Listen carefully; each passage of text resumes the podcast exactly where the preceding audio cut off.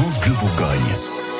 Dijon sur le devant de la scène de la nouvelle technologie. On entend parler de la métropole dans toute la France, voire dans le monde entier. Pour ce projet, l'inauguration d'une immense salle de contrôle connectée ultra moderne située Kérolin euh, à Dijon, qui permettra donc de gérer à distance tout l'espace public.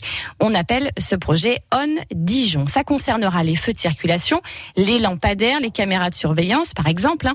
Tout sera piloté en temps réel depuis cette salle de contrôle. Alors l'objectif, optimiser l'ensemble des services publics comme la police, les secours ou encore la gestion des déchets. Alors bien sûr, Damien Mestre, ce projet interroge et pose pas mal d'idées reçues. Oui, et la première idée reçue concerne la protection des libertés. Est-ce que ce projet, ce n'est pas un petit peu Big Brother? Pas du tout, répond Denis Hameau. Il est conseiller à Dijon Métropole en charge du projet.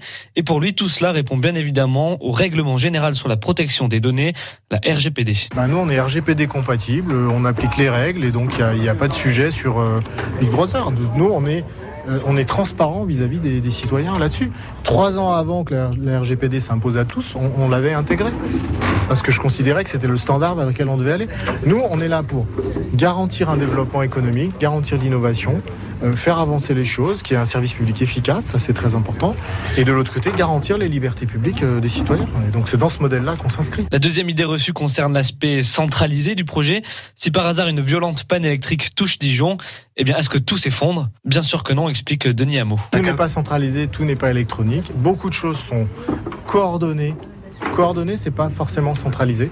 Voilà, hein, c'est pas c'est pas la même chose. Euh, évidemment, euh, il y a des systèmes euh, de sécurité derrière, et, donc si si d'aventure le PC s'arrêtait, il y a un autre PC. Enfin, beaucoup évoquent le coût du projet, 105 millions d'euros. Alors, est-ce que tout cela, ce n'est pas beaucoup trop cher? Troisième idée reçue, c'est François Rebsamen, le maire de Dijon, qui y répond. Ah mais il, va, il est rentable d'entrée parce que nous avons, ainsi que je l'ai expliqué, regroupé euh, des dépenses d'investissement euh, qui auraient eu lieu de toute façon.